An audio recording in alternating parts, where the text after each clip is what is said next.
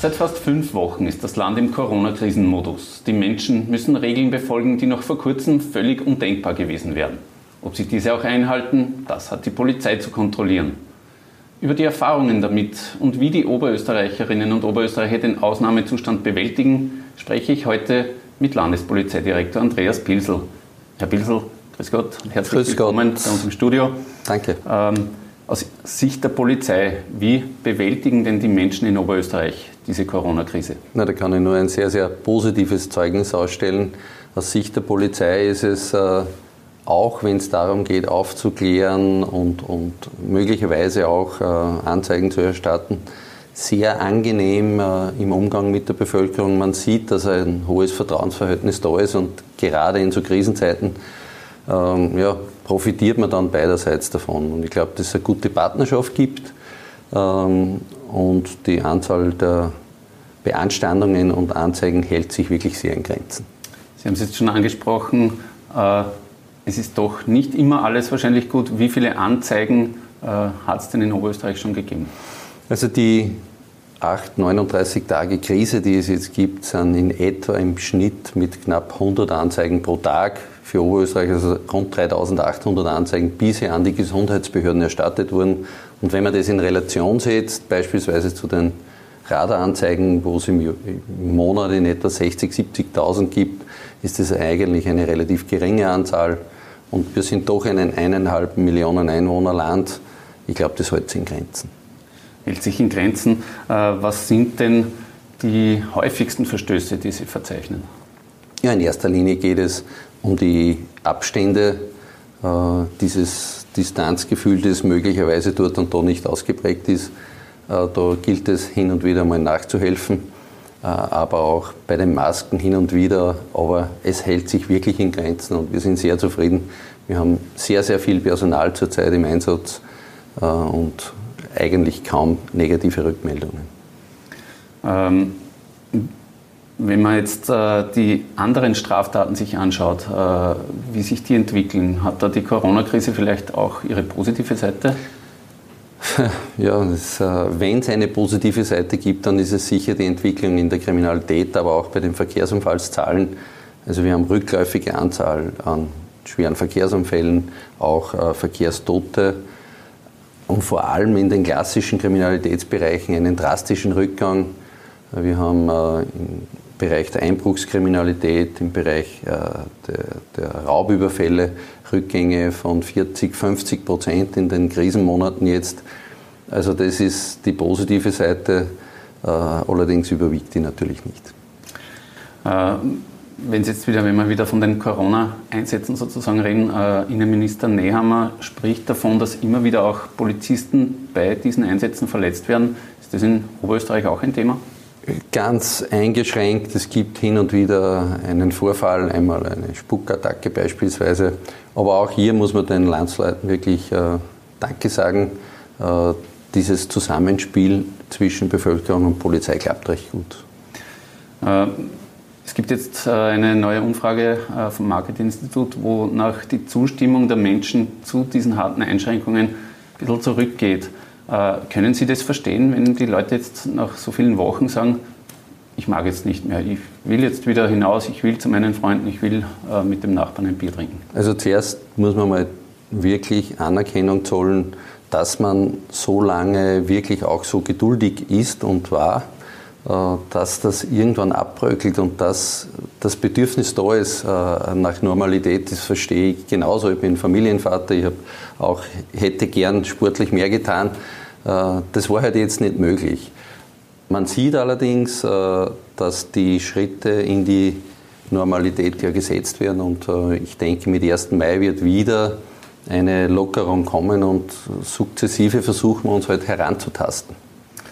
Ähm, das heißt aber bis Ende April sozusagen wird die Polizei schon noch sehr genau drauf schauen, was passiert. Ja, wir, wir arbeiten hier für die Gesundheitsbehörden, äh, um quasi äh, genau diese, diese Balance sozusagen zu finden zwischen Einschränkung durch Maßnahmen und, und auch äh, dem Ausbruch der Krise quasi Herr zu werden. Und das gelingt bisher sehr gut.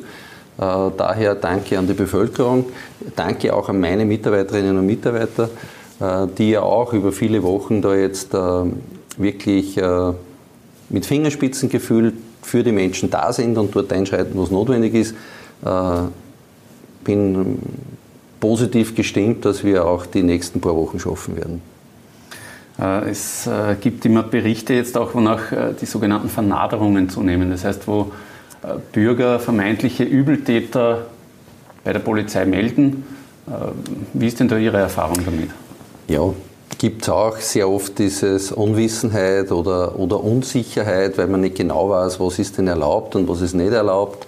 Sehr oft reicht schon, wenn die Polizei dann aufklärend tätig sein kann beim Anzeiger selbst oder auch, es gibt ja auch durchaus Anzeigen, die einen, einen Hintergrund haben, der bedenklich ist, dort fährt man dann auch hin. Dort reicht es auch oft wieder, wenn man aufklärend tätig ist.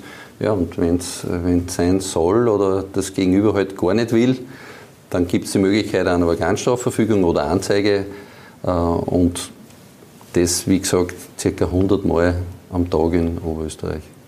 Es ist ja wahrscheinlich auch eine Gratwanderung, äh, wenn man jetzt was beobachtet, wo man sich nicht ganz sicher ist, darf, dürfen die das jetzt äh, oder nicht. Äh, was raten Sie denn den Menschen, wenn sie sowas beobachten? Gleich anrufen oder mal vielleicht auch das Gespräch suchen mit denen? Also man, da hoffe ich auch auf das Gespür der Menschen. Ja. Ich glaube, Vernaderung an sich sollte nicht der richtige Weg sein. Sehr oft hilft ein Gespräch, aber dort, wo es nicht hilft, sind wir jederzeit gerne bereit, hier unterstützend äh, einzugreifen, aufklärend einzugreifen, sowohl für den Anzeiger als auch für den möglicherweise Angezeigten. Ähm, aber bisher, also diese Blockwärter-Mentalität, die so viel beschrieben wird, stellen wir nicht äh, fest. es gibt ein bisschen mehr Anzeigen, aber da muss man halt reden. Durchs Reden kommen die Leute zusammen und äh, miteinander müssen wir durch die Krise kommen. Es wissen manche vielleicht nicht auch ganz genau, was jetzt erlaubt ist und was nicht. Ähm, wie nehmen Sie denn das wahr?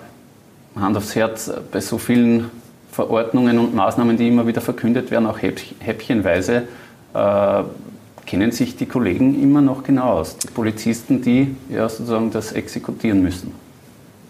Schwierige Frage, ja. Ähm, ich verstehe, dass äh, aufgrund der Eile, die geboten war, nicht alles bis ins letzte Detail ausgefeilt sein kann. Äh, aber es ist doch immer wieder zu Anpassungen gekommen und äh, zum Austausch von Rechtsansichten, wo wir es versucht haben, gemeinsam mit den Gesundheitsbehörden unseren Kollegen vollziehbar zu machen. Ich glaube, die wichtigsten Dinge sind im Kasten, die weiß jeder Polizist aber das ist eine lebendige Materie, das wird sich noch weiter so entwickeln. Man wird Maßnahmen zurücknehmen können. Möglicherweise, hoffen wir es nicht, steigt wieder was an, dann wird man wieder einige Schritte setzen müssen. Die Frage ist im Sinne der Normalisierung, ob all diese Maßnahmen äh, von der Polizei an sich kontrolliert werden müssen. Es gibt viele Gesetzesbereiche, wo die Polizei nicht kontrolliert. Denke hier an Gewerbeordnung oder ans Baurecht oder was auch immer. Also vielleicht kommt es ja da auch hier dazu, dass die Polizei immer mehr zurückgenommen werden kann. Äh, vielleicht gibt es dann auch eine Erleichterung wieder ja, für Ihre Kollegen. Äh, die sind ja jetzt seit Beginn dieser Corona-Maßnahmen, für die gilt jetzt äh, seit Wochen eine Urlaubssperre. Wie nehmen Sie denn da die Stimmung wahr in der Kollegenschaft? Sind die immer noch alle top motiviert? Also es liegt irgendwie in der DNA der Polizisten, dass wenn Krise ist, sie nicht davonlaufen, sondern sie mithelfen wollen. Und insofern war das eigentlich zu Beginn überhaupt kein Thema. Natürlich, je länger jetzt äh, diese Situation anhält, desto mehr müssen wir uns als Dienstgeber auch überlegen, wie können wir dort und da Ausnahmen schon genehmigen.